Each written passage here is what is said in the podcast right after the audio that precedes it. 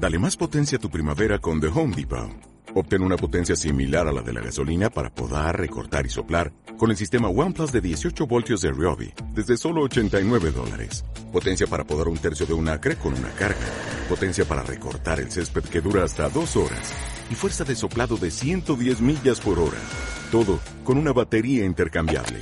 Llévate el sistema inalámbrico OnePlus de 18 voltios de Ryobi. Solo en The Home Depot. Haces más. Logras más.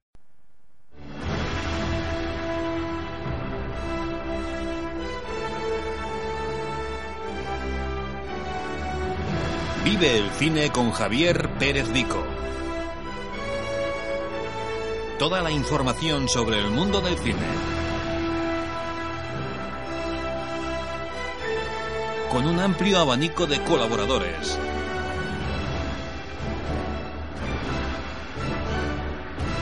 Todos los jueves de 8 a 9.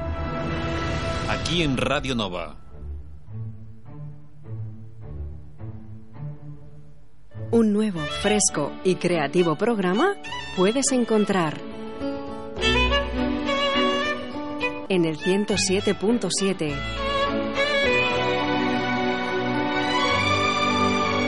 Más que cine, un programa presentado por Javier Pérez Vico.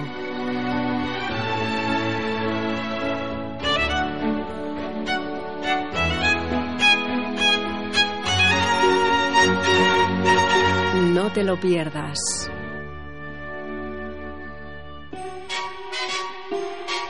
Comienza Más que Cine. Come fly with me, let's fly, let's fly away.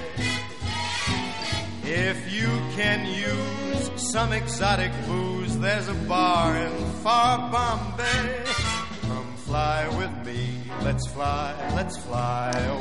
Muy buenas tardes y bienvenidos a Más que Cine, edición 222. Eh, estamos ya, en este caso, a 5 de febrero, para hablar, en este caso, de un, un programa especial que vamos a dedicar a un conocedor bastante, bueno, interesante sobre el mundo del 3D. Hemos hablado muchas veces con él. ¿no? Pero antes vamos a hablar con Raúl Bocache, que lo tenemos aquí directamente en directo, primicia. ¿eh? Raúl, ¿qué tal? Buenas tardes. Raúl, ¿qué tal? Bu- bu- buenas tardes. Es Ahora. que no se encendía el piloto. No se encendía el piloto. Me has cogido imprevisto. No se encendía el piloto, pero Buenas, sí, buenas, ¿cómo sí- estamos? sí que estamos conectados. Pues muy bien, estamos aquí nuevamente para hablar de, de, en este caso, de un, tenemos el placer de, de- de hablar, pues, de un invitado especial, que en este caso va a ser Jordi Alonso, un señor que conoce muy bien el mundo del 3D Sí, sí. y que, bueno, pues será la cuarta ocasión que aparece en nuestro programa después de, bueno, hace ya dos, tres años más o menos. El año pasado fue diciembre o algo así, un poquito antes de que acabara el año pasado y se estrenase final 2012 o algo así, me parece que fue, cuando que Sí, hablamos cuando que se iba el Hobbit, el- sí, el que se iba a estrenar, que se iba a estrenar el Hobbit, que es la primera entrega del Hobbit. Y bueno, fue en ese momento cuando, cuando hablamos con la tercera vez que hablamos con Jordi Alonso. Bueno, vamos a hablar hoy nuevamente mm, con él y que, que, bueno, la verdad que es un invitado especial, un, señor que está en el departamento de y está todavía en el departamento de MediaPro en investigación y desarrollo sobre tecnologías de estereoscopía y que realmente tiene otras eh, actividades eh, coyunturales aparte tiene sus páginas y alguna de ellas ya lleva tiempo y otra que se, que se ha creado hace muy poquito vamos a intentar conectar con él mientras tanto pues eh, vamos a dar con la información interna la publicidad del programa y ya pues eh, conectamos con Jordi Alonso si te parece bien Raúl Muy bien, Javi. Adelante. We'll just glide starry-eyed. Once I get you up there. Si quieres contactar con el programa, puedes hacerlo a través del correo electrónico. Más que cine, arroba. También dispones de una página Publicacions als donde puedes carrers s'ha acceder dit a una guia perquè coneguis els comerços de Vilanova i la comarca. Els carrers de la Noia és una guia per apropar els veïns i consumidors als comerços del municipi, no només de Vilanova, sinó de la resta de poblacions de la comarca. Publicacions als carrers està preparant el seu nou número i us convida a conèixer les seves ofertes i promocions. Podreu trobar més informació al web www.alscarrers.com. Els carrers de la Noia. A Vilanova del Camí posem en marxa el Cineclub amb col·laboració del programa Más que Cine de Ràdio Nova. Un diumenge al mes projectarà un film per a tota la família i també es farà un sorteig d'una pel·lícula. Serà a partir de les 12 del migdia a Camp Passeig a un preu de 2 euros. Tota la informació la podeu trobar a la pàgina masquecine2.wordpress.com barra quecineclub. Cineclub a Vilanova del Camí. Ara el cinema familiar, més a prop. I feel a sudden urge to sing the kind of ditty that invokes the spring. So control your desire to curse. Well, I crucify the verse. This verse you've started seems to me the temp antithesis of melody. So to spare you all the pain, I'll skip the darn thing and sing the refrain. Me, me, me, me, re, re, re, re, do, mi, do, la. Pasarás por mi vida sin saber que pasaste. Pasarás en silencio por fingiré una sonrisa como un dulce contraste del dolor de quererte y jamás lo sabrás. Soñaré con el nácar virginal de tu frente.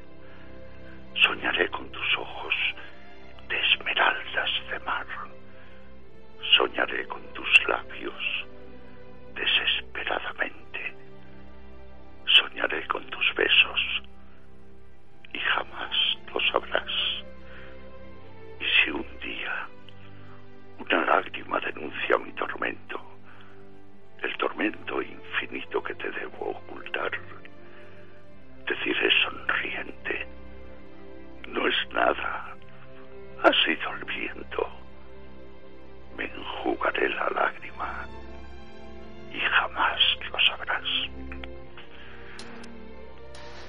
Con todo mi cariño hacia vosotros y, y a vuestro público. En Radio Nova, más que cine.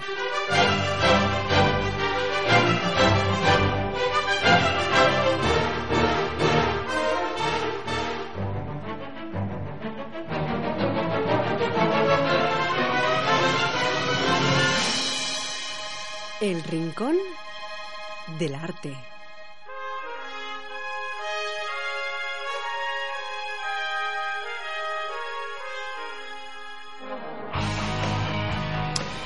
Pues ahora sí que llega el momento de hablar con Jordi Alonso, comentar alguna cosita sobre el cine, en este caso en 3D, que de hecho ya no es una novedad, de verdad que llevamos bastante tiempo, bueno, en los años 50 ya se proyectaban películas en este sistema, incluso se superaba el número de producciones anuales por encima de, la actualidad, pero este sistema es desde hace unos años un sistema utilizado de forma bastante habitual ya por los directores eh, a nivel general. Esto es un hecho mm, que lo vemos reflejado en las tendencias de los últimos tiempos, eh, gracias al trabajo, por ejemplo, de gente como James Cameron con su espectacular Avatar y que de forma lenta y progresiva pues ha ido asentando. El cine 3D es una, realidad, pero también eh, tien- todavía tiene que mejorar mucho. Ya, ya hablamos de esto en varias ocasiones con nuestro invitado estrella de este, de este programa de hoy, Jordi Alonso, porque nadie mejor que él nos puede poner en antecedentes de lo que es el cine en 3D y de lo que está eh, dando. Vamos a saludar a Jordi Alonso. Muy buenas tardes, Jordi. Muy buenas tardes, señor Javier. Tenemos también aquí con nosotros a Raúl Bocache, que ya no sé si lo recuerda, estuvo varias veces con nosotros para entrevistarte en anteriores programas. Hola, Raúl. Hola Jordi, ¿cómo estamos? Pues estamos. Pues mira aquí, sí. esperando a vuestras preguntas e intentar responderlas, que cada vez me, me lo ponéis más difícil. Eh, la tenemos preparada, ya verás. Muy bien.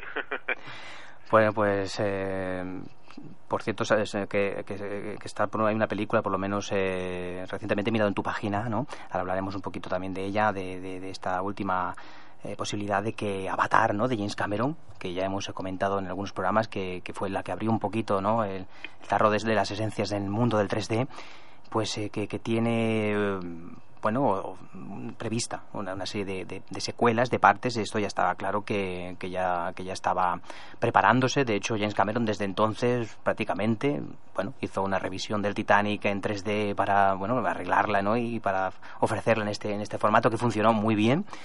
Pero, pero ahora, por lo que se ve, me parece que, que Avatar, ¿no? Está, sus secuelas están a punto, ¿no?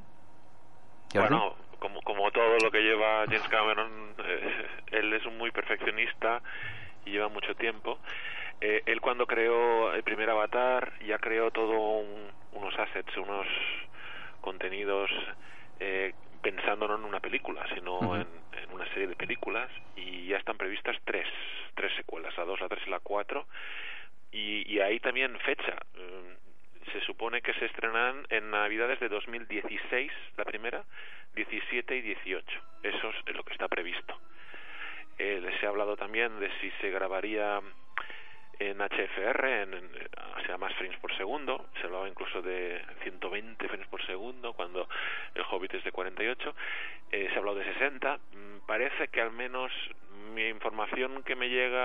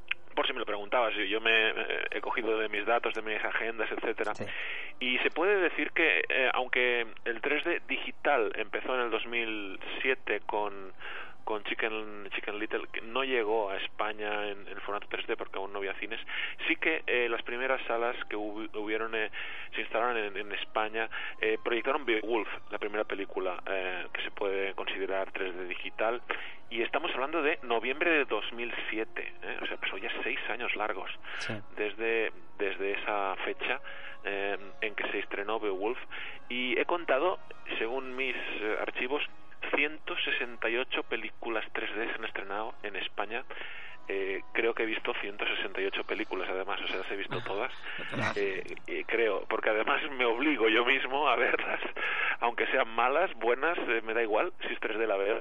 Y creo que las he visto todas, las 3D digital. Algunas también en IMAX, pero eh, ahora últimamente en IMAX en la sala IMAX no está en las mejores condiciones, ¿no? Ya. Pero bueno. Sí, sí. Pues adelante, perdona que haya robado esos segundos para situar, pero bien adelante sí, con sí. las preguntas. No, no, si tú eres, tú eres el protagonista, o sea, nosotros simplemente te vamos preguntando y tú eres el experto. Una cosa, volviendo un poquito a la, a la conversión de Titanic, que me Sí. sorprendió gratamente la, reca- la recaudación que tuvo, ya que en películas transformadas como Star Wars, el episodio 1 o Jurassic Park fueron un desastre, ¿vale? Eh, claro, parece que... Hombre, Jura- perdona, Jurassic Park no estoy de acuerdo. Bueno, aquí, ¿No? aquí, ¿no? A lo mejor en España, No, no, lo sé. que pasa es que aquí no se ha estrenado, Ujú. no se Sí. ha estrenado Sí, porque sí, aquí no- Jurassic Park en 3D se, se estrenó en IMAX. Pero aquí, 3D. Vale. aquí se Y estrenó, aquí ¿no? se ha pasado. Vale, vale. Yo creo que se Eh, estrenó. y ha sí. ido muy bien. Lo que pasa que, claro, tenemos que pensar cuántas salas IMAX 3D hay en España. Pues creo No, que claro. eh, creo que aparte de dos analógicas, que no ha habido opción de verlas porque no había copia en analógico, creo que hay dos salas que llaman IMAX eh, digitales, me parece, en La- España. La de Eh, Barcelona, claro, que es, di- es digital, la de Barcelona. No, me parece que no. no, no, no, no, no. Ah. Hay una en Madrid y en Barcelona que son analógicas, son Vale. con, con películas 65 milímetros. no, Vale, no, vale, no, vale. no es. Vale, bueno, más que nada que parece que se ha parado todo esto de la conversión porque se ve que había muchos muchas películas que querían convertir y que parece que han parado. ¿Cu- ¿Cuál ha sido el problema? ¿Por qué Bueno, no funciona? Tampoco estoy de acuerdo, perdona Raúl. Que- que ponga- Quiero que me debatas. Es- sí, sí. Sí, sí, no, a ver, yo justamente si iba a destacar algo del año pasado, mira, el año pasado, para continuar con estas cifras, eh, yo he contabilizado 41 estrenos 3D, eh, teniendo en cuenta que hay 52 semanas, no está mal, 41 Sí, sí, estrenos 3D. Eh, muchas de ellas son conversiones de 2D 3D. Eh, yo justamente diría que el año 2013 ha sido el año de las buenas conversiones, porque hemos visto desgracias eh, antes de 2013 eh, y se está usando el, la técnica de la conversión para eh, rodar. Se rueda en 2D y se convierte en 3D. Eh, yo supongo que te refieres más al, al, hecho de restaurar películas antiguas y reeditarlas en 3D, en ese sentido de conversión. En ese sentido sí que estoy de acuerdo contigo que eso parece separado, más que nada porque casi todos los reestrenos en 3D no han funcionado demasiado bien y de hecho hay muchos pendientes y por ejemplo yo que soy un, amante eh, loco de, de, animación pues hay películas eh, que no se han no se han visto en 3D en, en España por ejemplo Monstruos S.A se convirtió 3D y no ha llegado. Y, y, creo que la, Bella y la Bestia, ahora no estoy seguro si llegó, pero si llegó, llegó y se fue. Eh, Toy Story 1 y 2 mm, estuvo poco tiempo. O sea, realmente esas reediciones de películas en 3D, sí que ahí te doy la razón que parece... Eh, que no acababa de funcionar o, no acabó de arrancar, excepto Titanic, que como bien dices fue un éxito impresionante. Pero hay un montón de películas, pero un montón de esas 41 no las tengo contabilizadas, pero quizás 10 o más, que están convertidas. Se han hecho en 2D y se han convertido en 3D. y eso es una técnica cada vez más común y de hecho se está hay como tres tipos de películas a, día de hoy. Hay las nativas 3D, que se rodan con cámaras 3D, mm. las convertidas de 2D a 3D y las que yo diría que son híbridas, que tienen partes convertidas y partes nativas. Y este es el enfoque, creo, más inteligente actualmente, es eh, usar el enfoque híbrido. Porque, por ejemplo, en tema de efectos especiales, efectos visuales por ordenador, etcétera, eh, hacer 3D nativo es relativamente fácil, es más caro porque hay que hacer doble render, pero no es mucho más difícil.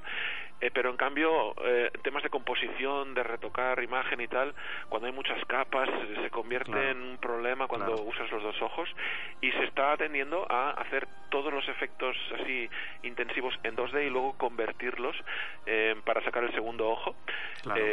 y, y de hecho parece que es una técnica cada vez más extendida en Hollywood. Sí, sí, sí.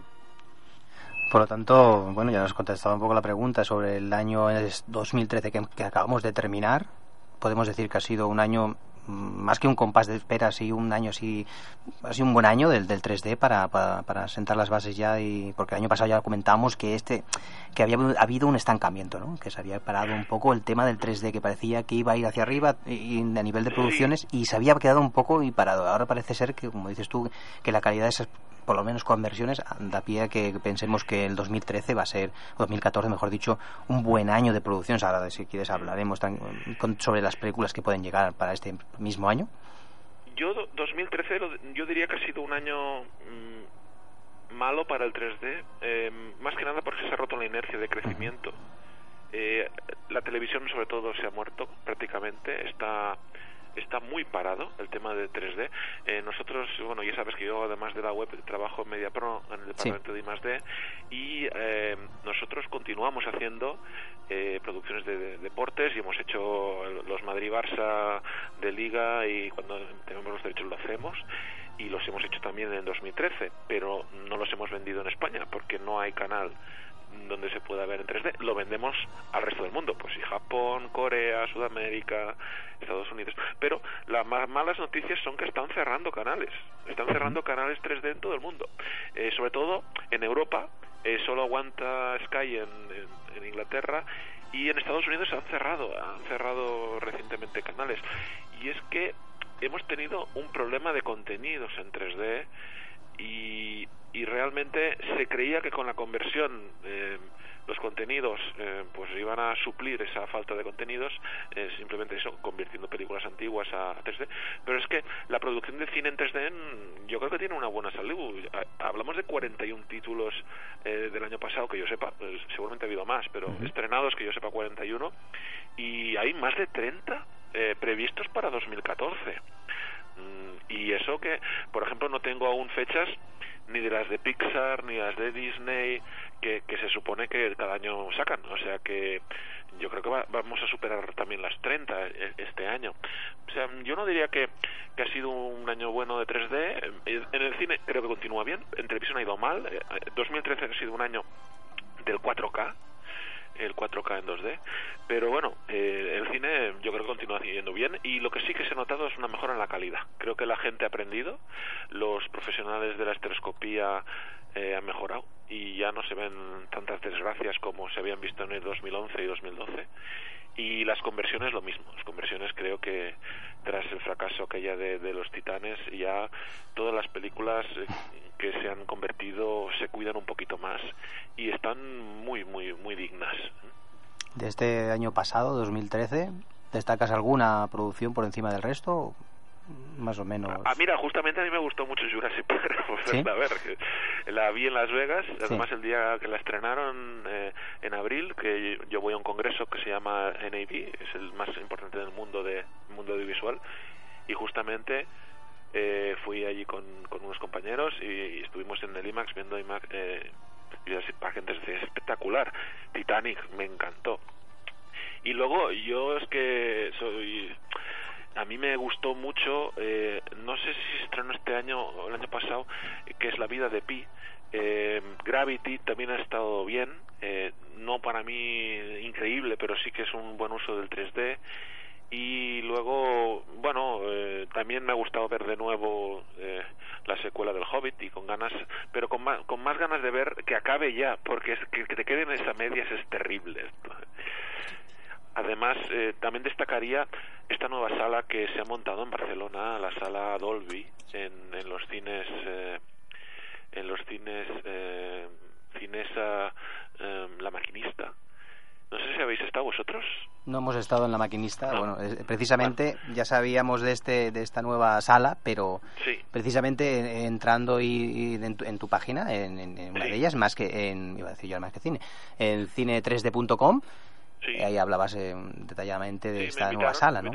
Me invitaron, a la inauguración. La inauguración, por desgracia, a veces pasa, ¿no? Con los técnicos nos ocurre estas cosas, que, que el día del lanzamiento hay alguna dificultad técnica y hay problemas, ¿no? Pero eh, realmente, después de ese día parece que todo perfecto. Y, y, ese día, mientras estuvo todo perfecto, se veía de, narices. ¿no? Eh, esta, esta sala tiene una característica especial. Es una sala que está eh, no sé si impulsada, patrocinada o, por lo menos colaborada por Dolby. Dolby ya sabéis que tiene un, departamento de I+D aquí en Barcelona, justo justo en la planta 10 del edificio donde estoy yo. Eh, porque aquí se creó el, el ImSound, ese sonido 3D, y, fue, fue, adquirido por, por Dolby hace algo más de un año. Y entonces aquí hay un departamento de I+D eh, de Dolby y ellos eh, en Dolby pues han creado una sala que les va bien para muchas cosas. Y la gran característica además de tener el Dolby Atmos que es este nuevo sonido 3D reforzado con más altavoces y tal tienen cuatro proyectores. No uno no cuatro.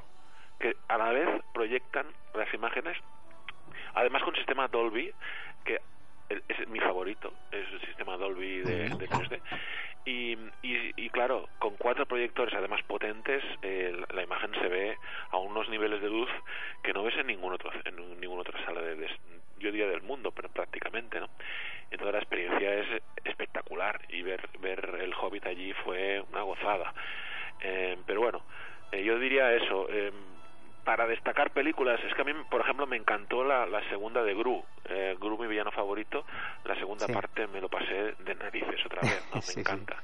Bueno, está bien, está bien, mejor la, primera, pero está bastante... Yo me reí mucho con la segunda también. También tiene sus momentos increíbles esa película, sí, sí, sorprendió ya de hecho, ¿no? Cuando llegó Pero bueno, básicamente, por destacar, yo diría las conversiones por vez primera muy bien hechas, Titanic y Jurassic Park, y después quizás Gravity, Hobbit, eh, y luego, si, si, no sé si cae este año o no, La vida de Pi, que para mí es la mejor película 3D hasta, hasta ahora. Bueno, y este año 2014, ¿cuáles, ¿cuáles películas son las que destacarías? Que serían más no lo sé, hay, creo que yo tengo previstas aquí 29, eh, ¿no? Una que se estrena esta semana es Lego, que los fans de Lego la quieren ver, seguro, y yo la veré porque es 3D. Luego hacen la segunda parte de 300, que más que la segunda parte creo que es una precuela, no, no estoy seguro. que sí, es, el origen, digamos, cuando... Sí, el origen del imperio. Sí, sí, Se llama así, que, que se viene en marzo. Luego hay, hay muchas de animación, muchas.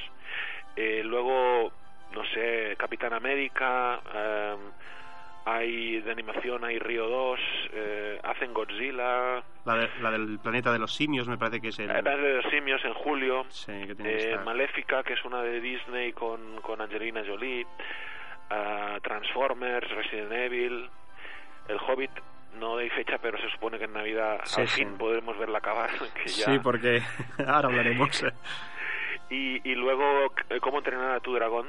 Segunda parte, que también me gustó. Vale, eh, no sé, hay, yo te digo, hay hasta 30 películas. Y por cierto, hay una película que, que estrenamos eh, desde MediaPro, una película de Manuel Huerga. Es una película formato documental que se llamará, esto es casi primicia, lo puedo decir porque lo anunció ya él, que se llama La Rosa de los Vents, La Rosa de los... No, La Rosa de Foc, La Rosa de Fuego, que es un documental sobre Barcelona en 3D. Eh, la gran característica es que es en plano secuencia. Entonces, parece como como si no, no hubiera cortes. Habrá algún corte, pero pocos. y es un truco, el concepto.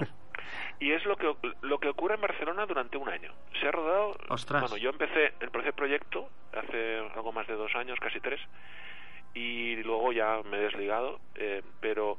Eh, se ha rodado prácticamente todos los eventos que hay en Barcelona, desde un partido de fútbol, desde congresos, fiestas, eh, piromusicales, manifestaciones, el GSM World que es algo hasta de extra por ahí paseando, pues... eh, o sea, un poco mm, sale de todo, eh, restaurantes, bibliotecas, y, y eso en, en una secuencia. Es, un, es una sola secuencia, sí. Vale, pero bueno, forzosamente tiene que haber cortes, ¿no? Porque claro, si es... Claro, hay cortes, pero son invisibles. O vale. intenta que un sean fondo lo más negro. invisibles posible. Un ¿eh? fondo negro Vale, vale, o sea, están muy, Bueno, muy fondo disimulados. no. No, pero no, No, sé, una, un no fondo... Realmente, no, realmente lo que una se pared, hace sí.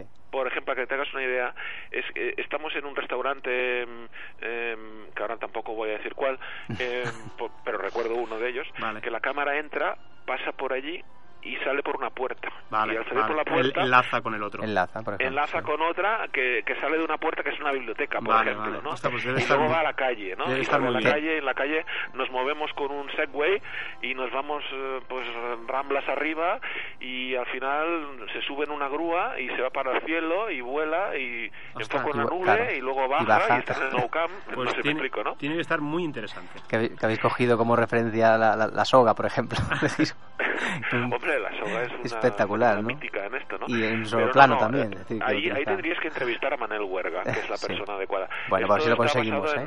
en, en, en, en las City Symphonies Sí. de, de- de no sé qué, qué época. Él es un súper entusiasta de, de- de- y estudioso del cine y está inspirado en eso, pero con Barcelona.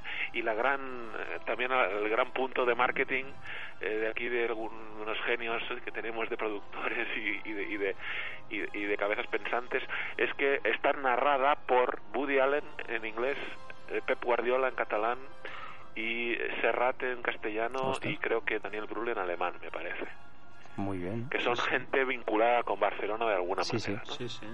Y- Y no, tiene, tengo muchas ganas de verla. No puedo, no puedo decir la fecha que, No que se lo sabe. los jefazos. Vale. Pero, Pero este es año. Este año, Este año, ¿no? Sí, sí. Bueno, pues Este hab- año. habrá que entrevistar al director. bueno, todo es... Este y esta es una eh, película que hemos hecho sí. en 3D, eh, pues hecha aquí en Barcelona por, por gente de la casa. Bueno, pues- Eh, quiero decir que eh, está, en- está en forma, en formato en cuanto a cine. Eh, hay muchas salas eh, y la verdad es que de momento creo que tiene salud eh, a pesar de, de- de- de todos los IVAs y todas las historias que hay con Sí. el cine. Creo que es un formato 3D que aún eh, goza de salud y tiene su audiencia. Y es la televisión que parece que eh, no ha acabado de entrar y veremos qué ocurre en, eh, en el futuro próximo con, con lo que yo creo que va a romper con ese problema y es que la gente no quiere llevar gafas en casa y, Claro. y quiere desde sin gafas y eso está al llegar. ¿eh? O sea que... Bueno, pues ahí- cuando, cuando llegue también eh, esta producción, que pues ya nos dirás algo. Y así ya podremos, ya podremos anunciarlo. Eh, sobre la página que también que hemos comentado, tu página mm, cine3d.com, ¿qué, qué salud tiene? ¿Cómo, la, cómo, ¿Cómo está esta página Uy, últimamente? está, está, está pachucha, está ¿Sí? pachucha. Sí, por dos razones. Una es que eh, lleva, no sé, desde que la arranqué en el 2007 creo que fue, em, digamos con noticias diarias, ha ido teniendo altibajos y, y luego hay un problema, es que mantener una web al día requiere esfuerzo y, y, yo no tengo prácticamente ingresos relacionados con publicidad, con lo cual me motiva relativamente poco escribir. Eh, yo solo escribo para mi propio archivo y también porque aún tengo fieles seguidores que gracias por estar ahí. Y intento actualizar pero sinceramente estoy pendiente de hacer un cambio total al, al aspecto de la, de, de, la, de la web porque esto lo ligo con una página nueva que lanzo que tampoco es nueva pero la lanzo como nueva que es televisionhd.com eh, que es curioso, pero eh, a veces estamos demasiado a la vanguardia de las cosas y la gente se está comprando televisiones HD, no 4K ni 3D, la gente se compra televisiones HD. Entonces, lo de televisión HD eh, lo he lanzado y mm, de momento unas aplicaciones para móvil, eh, para la gran pregunta, ¿qué tele me tengo que comprar? ¿De cuántas pulgadas? Según el tamaño del comedor y eso, pues pues he hecho esa aplicación, ¿no? Pero está lanzada para Android y para iPhone un día de estos sale. Pues esta, esta es yo, una de las... Yo es que, yo es que Jordi, eso que has comentado de que la gente compra televisiones en HD, es que Sí. yo, cre yo creo que es lo lógico, porque tú te compras una, una televisión en 4K y no tienes nada, o sea, el Blu-ray No, es, es que no puedes nada. ver nada, entonces no es No, y en lógico. 3D tampoco. Claro, tampoco hay no es lógico. ¿Para qué te vas a comprar una tele cuando, a ver, ves la tele, no y- emiten... Y el precio también, claro. Y el precio, evidentemente, claro, porque Bueno, el eh, precio... el, 3, el 3D ya, ya no es caro. El No. 3D ya no es caro porque ahora es un chip que lo ponen en una las teles cuando ya se ha superado lo de los 50 y 100 hercios, que ahora Sí. todas son de 300, 500 y hasta 1000 hercios, Sí, sí. con lo cual ya no hay problema de hercios. Eh, es poner un chip emisor y unas gafas activas y ya Claro. está. Y se acaba el problema con esto. Entonces, eh, eso eh, es una barrera que se ha roto. Es una tele, poner el 3D, no sé si, si cuesta 30 euros por decir algo. Sí, sí, poner sí. el 3D. Luego las gafas también se ha estandarizado, con lo cual ahora te puedes comprar gafas universales y ya no Sí. valen las fortunas que valían las gafas. Y si Con no- lo cual, ya no es un problema. El problema es que no hay contenidos, como bien decís. Pero es que aún estamos emitiendo en SD, señores, en, Claro. en- en- en 720 por, sí. por 576.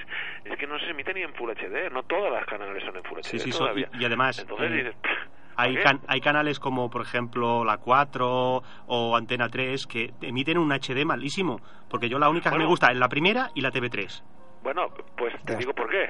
¿Por qué? Porque, porque, porque los, los multiplex, los canales por donde emites, emites la TDT son muy estrechitos. Claro. Y tienes que meter en 6 megabits lo que ocupa 1,5 gigas. Claro, claro, ese es el Pues problema. claro, si comprimes 300 a 1, más Claro, o menos, o 200 pie- 200 a 1, Claro, pierdes pues tienes lo calidad. que tienes. Claro. Claro, TV3 y Televisión Española, bueno, creo que el HD lo emitían por, por satélite que tienes 20 y pico megabits, igual que el Canal Plus cuando quiere. Ahí está. Eh, claro, pues tienes como mínimo el triple de ancho de banda. Claro, claro.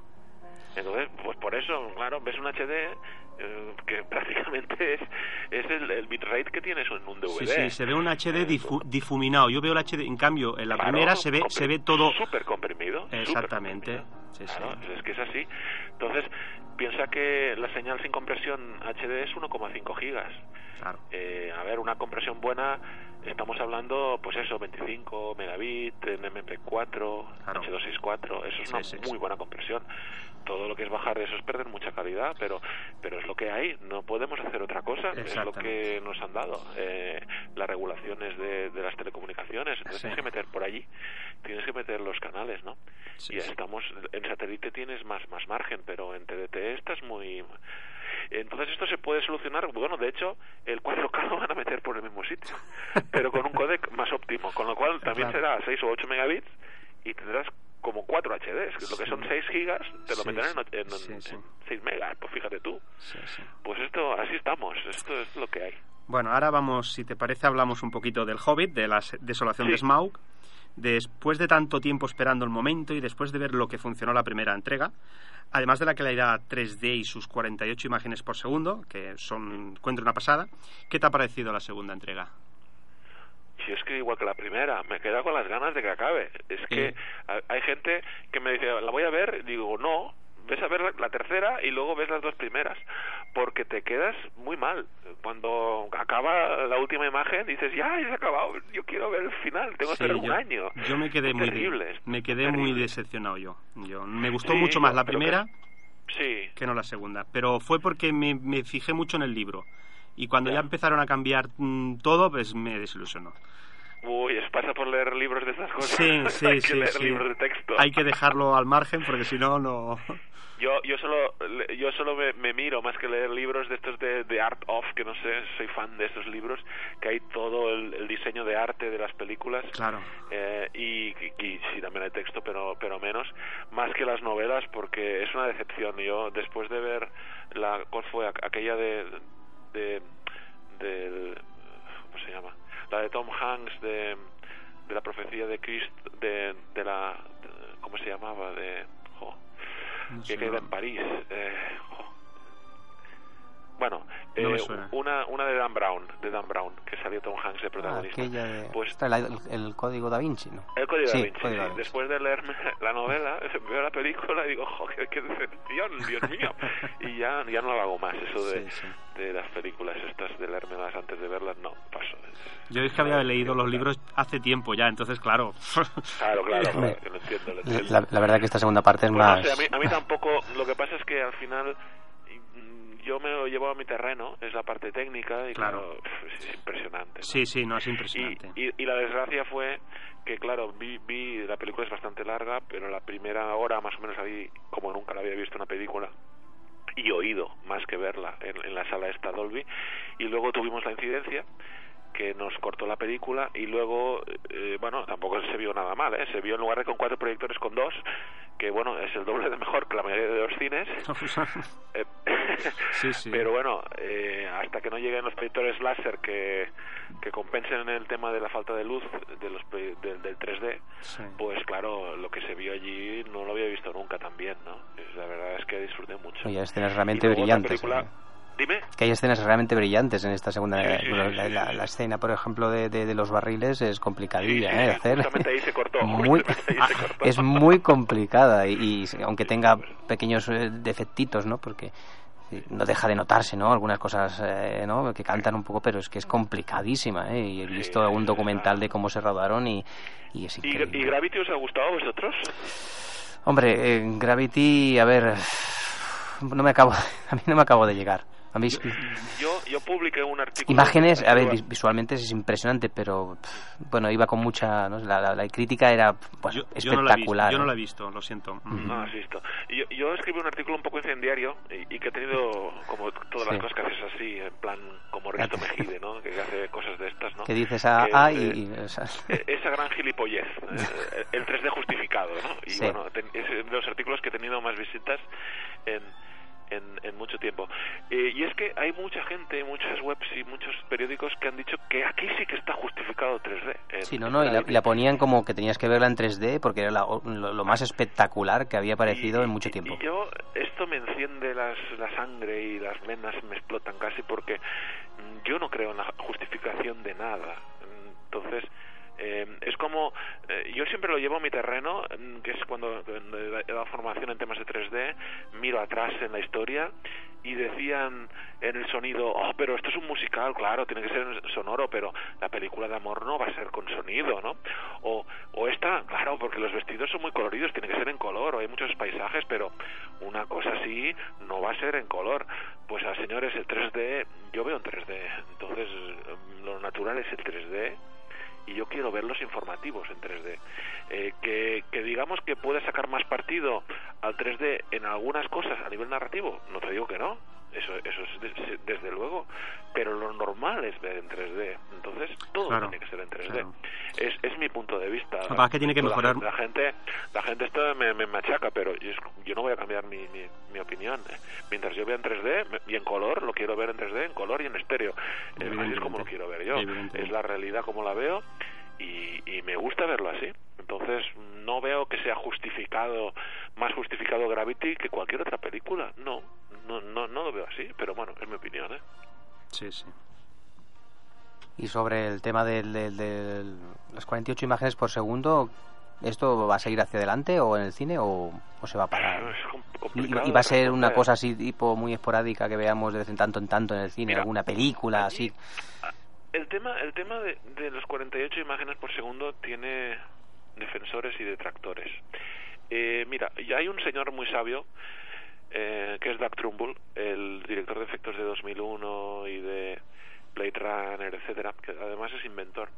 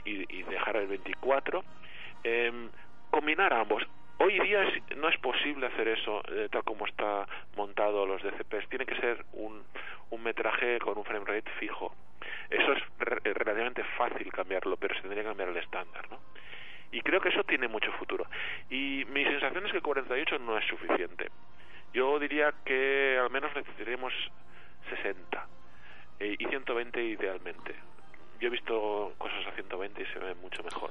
Porque a- el ojo humano hasta cuántas frames puede Bueno. ver por, por minuto. Por segundo. Por segundo, Bueno, perdona. eh, a ver, eh, hay una cosa que es la persistencia retina- retinal de, Sí. de la imagen, Sí. que en teoría a partir de, creo que eran 14 imágenes por segundo, ya ves con movimiento continuo, Sí. pero mm, eh, o 18, ahora no me acuerdo cuál es la cifra, pero mm, para que sea cómodo, el 24 parecía como una cifra mejor. Lo que pasa cuando los movimientos muy rápido, eh, hay problemas. Y, y tampoco el, el ojo depende de las condiciones de luz, em, pues necesita más o menos frames. Vale, es un poco variable. Yo no tengo el dato exacto, pero sí que parece que percibimos más de esos Vale. eh, de Claro. esos eh, Claro, si no, 60 seguramente. sería, sería ilógico hacerlas más rápidas porque el ojo no lo detectaría, ¿no? No sería ilógico. Mm, Bueno, mm, se ve que este señor eh, Douglas Trumbull lo que ha hecho es son análisis de mm, con sensores cerebrales de manera que, que hacen como bueno hacen como un escáner de, de la actividad cerebral y se ve que hay un cambio. Eh, yo es que hablé con él y lo dijo eh, un- hace un par de años en, en Las Vegas que creo no recuerdo ahora la cifra si eran 50 y algo frames por segundo o, o- o cerca de 60 que se nota que, que el cerebro hace como un cambio. Y que parece que ahí sí que se nota. Que, que- y, y realmente en- parece que 120 es una cifra bastante adecuada para luego eh, hacer conversiones a 24 a 60 Sí, sí. porque es un múltiplo interesante Claro, claro. entonces él tiene un método además patentado para hacer interpolaciones y hacer a partir del 120 un máster en 24, un máster en 60, Claro, te la condicionas como televisión en 30, Sí, sí, etcétera, sí. ¿sabes? Sí, sí. Ahora sobre las proyecciones en- con proyectores con láser que hablamos el año pasado, Sí. eh, que podría ser el futuro para mejorar la imagen y darle más luminosidad a las proyecciones, Sí, ya que como hemos hablado en ocasiones, el hecho de llevar las gafas reduce considerablemente el nivel de luz, y que es el, pro- es el sí. problema del 3D. Por lo tanto, Sí. ese sistema láser, eh, ¿sabe si se implantará pronto? O...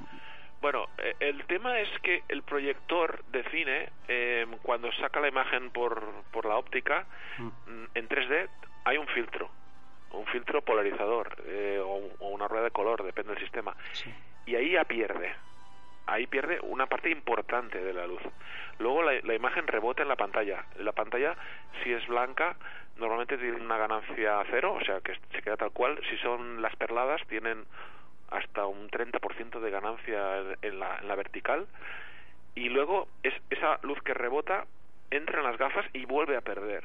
Y la luz, ahora no recuerdo tampoco el dato, siempre me pillas, porque esto tenía que traerlo, pero creo que, que, llega como un 20% de la luz que se emite a, los ojos. Claro, se pierde por el camino.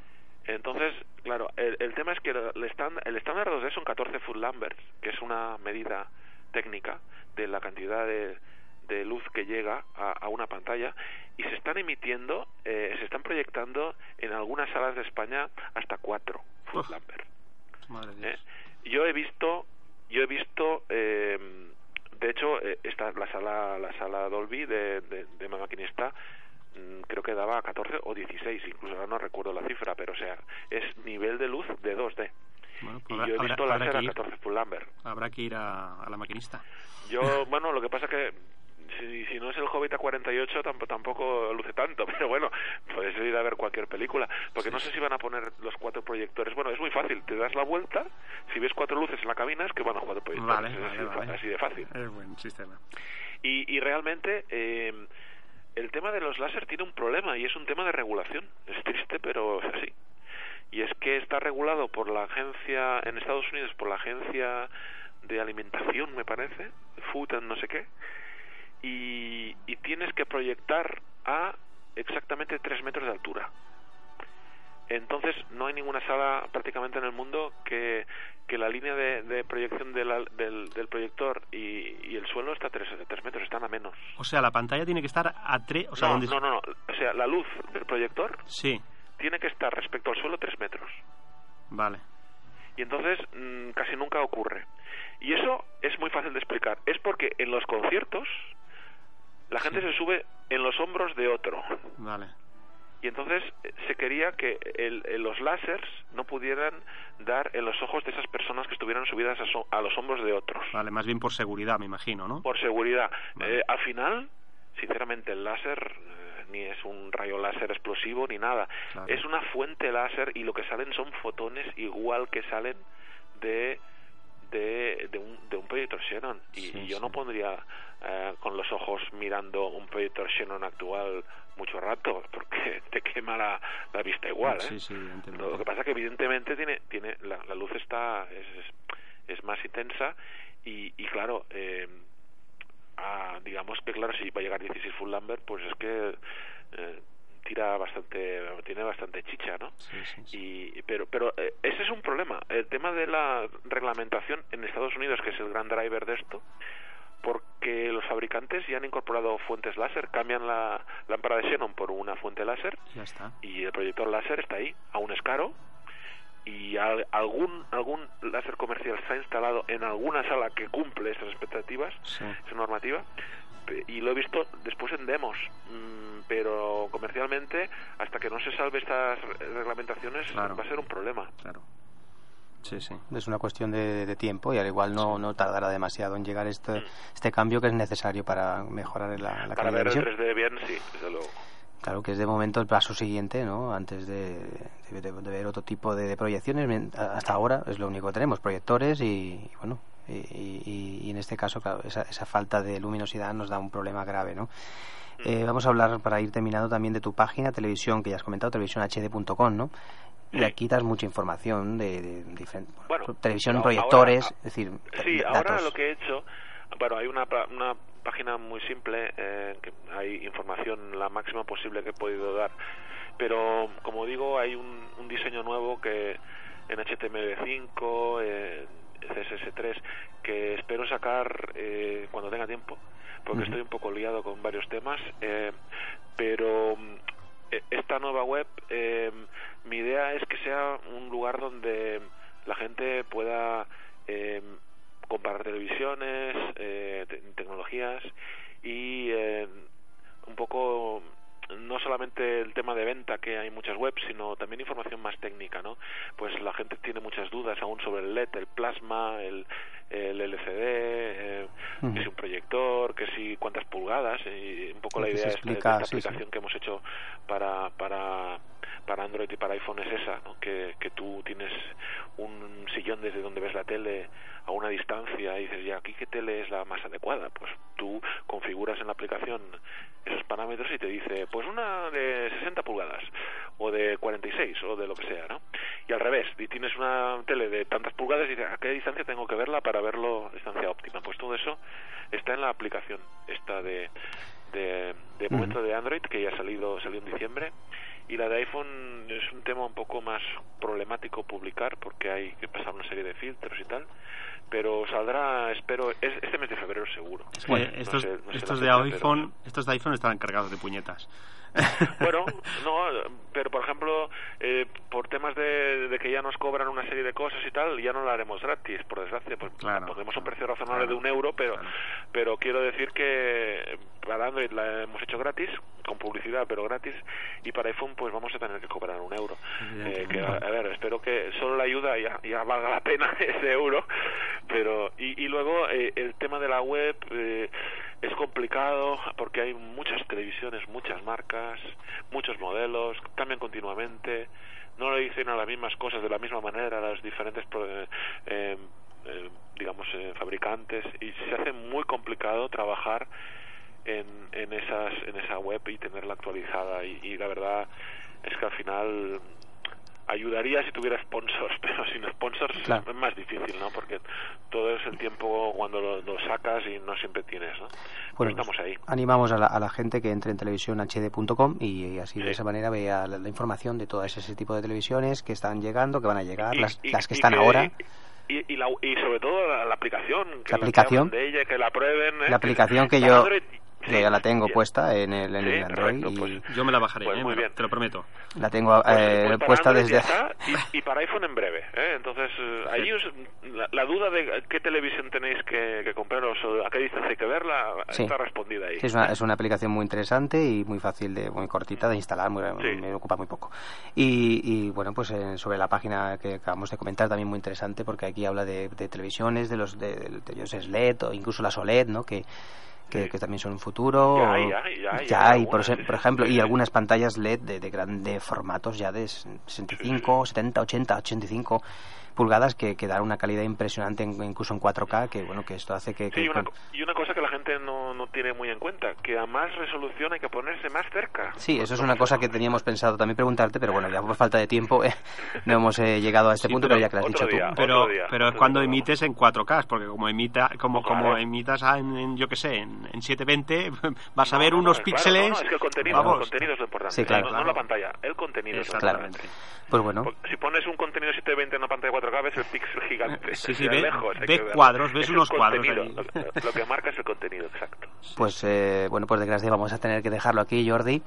Eh, porque nuestro programa es, es corto, eh, no llega la hora de duración y nos hubiese gustado seguir hablando mucho más de todo esto. De hecho, hay algunas cositas que se habrán quedado en el tintero que podemos dejar para otro momento cuando tengas tiempo, lógicamente, porque es una persona muy ocupada pero pero como, por suerte sí por suerte y que lo sigas estando exactamente por suerte pero que mejor que tener a Jordi Alonso en persona para, hablar del cine en 3D, del, del, futuro del, cine 3D, de la estereoscopía, de los avances tecnológicos, que es un placer haberte tenido en, esta, en, este, este programa más que cine. Muchas gracias Jordi por haber estado aquí. Y, Venga Jordi, un abrazo. y hasta, la próxima. Hasta luego.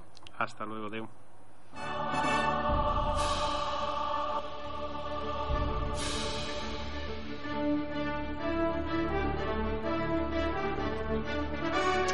Pues llegado el momento de la despedida. Raúl, eh, ha sido realmente un placer tener a Jordi Alonso y también, por supuesto, tenerte a ti en el programa de hoy. Ya se, nos ha hecho corto, ¿verdad? Sí, sí, cortísimo. Vamos, nos, se, nos, han quedado muchas preguntas en el tintero. Pero bueno, es, es, una, una, cosa que nos ha ido pasando en las últimas ocasiones en la cual Jordi Alonso hemos hablado con él y es un experto, es una persona que aparte sabe muchísimo. le encanta el tema, eh, le apasiona, lo domina de una manera impresionante y bueno, pues espero que a todos los oyentes de Más que Cine también pues les haya gustado el programa de hoy. Seguiremos hablando del cine 3D cada vez que vengan novedades con Jordi Alonso, si él, por supuesto, quiere y puede.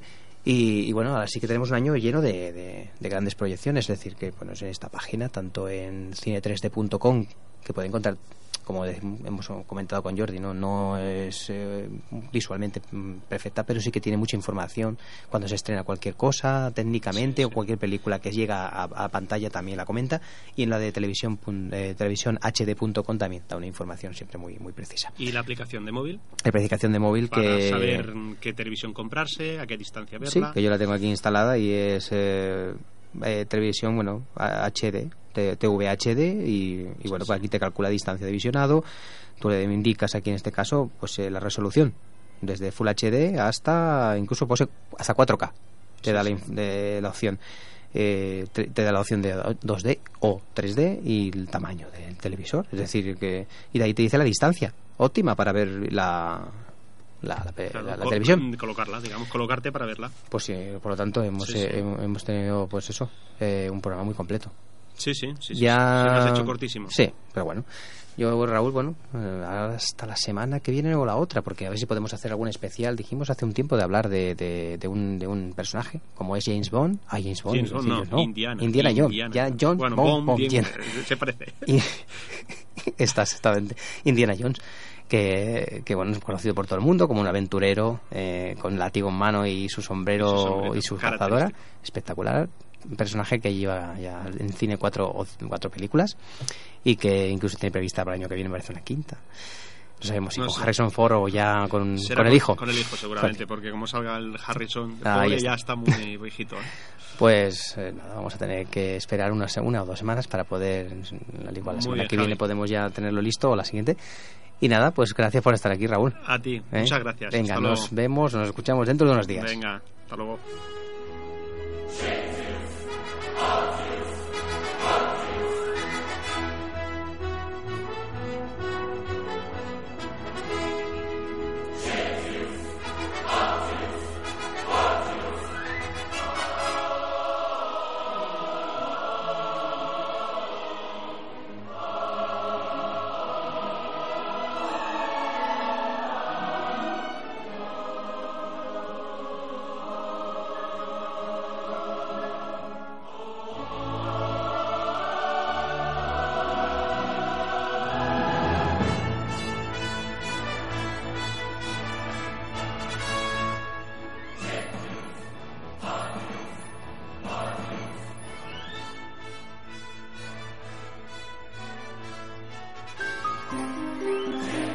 Has escuchado Más que Cine. Para más información, entra en másquecine2.wordpress.com.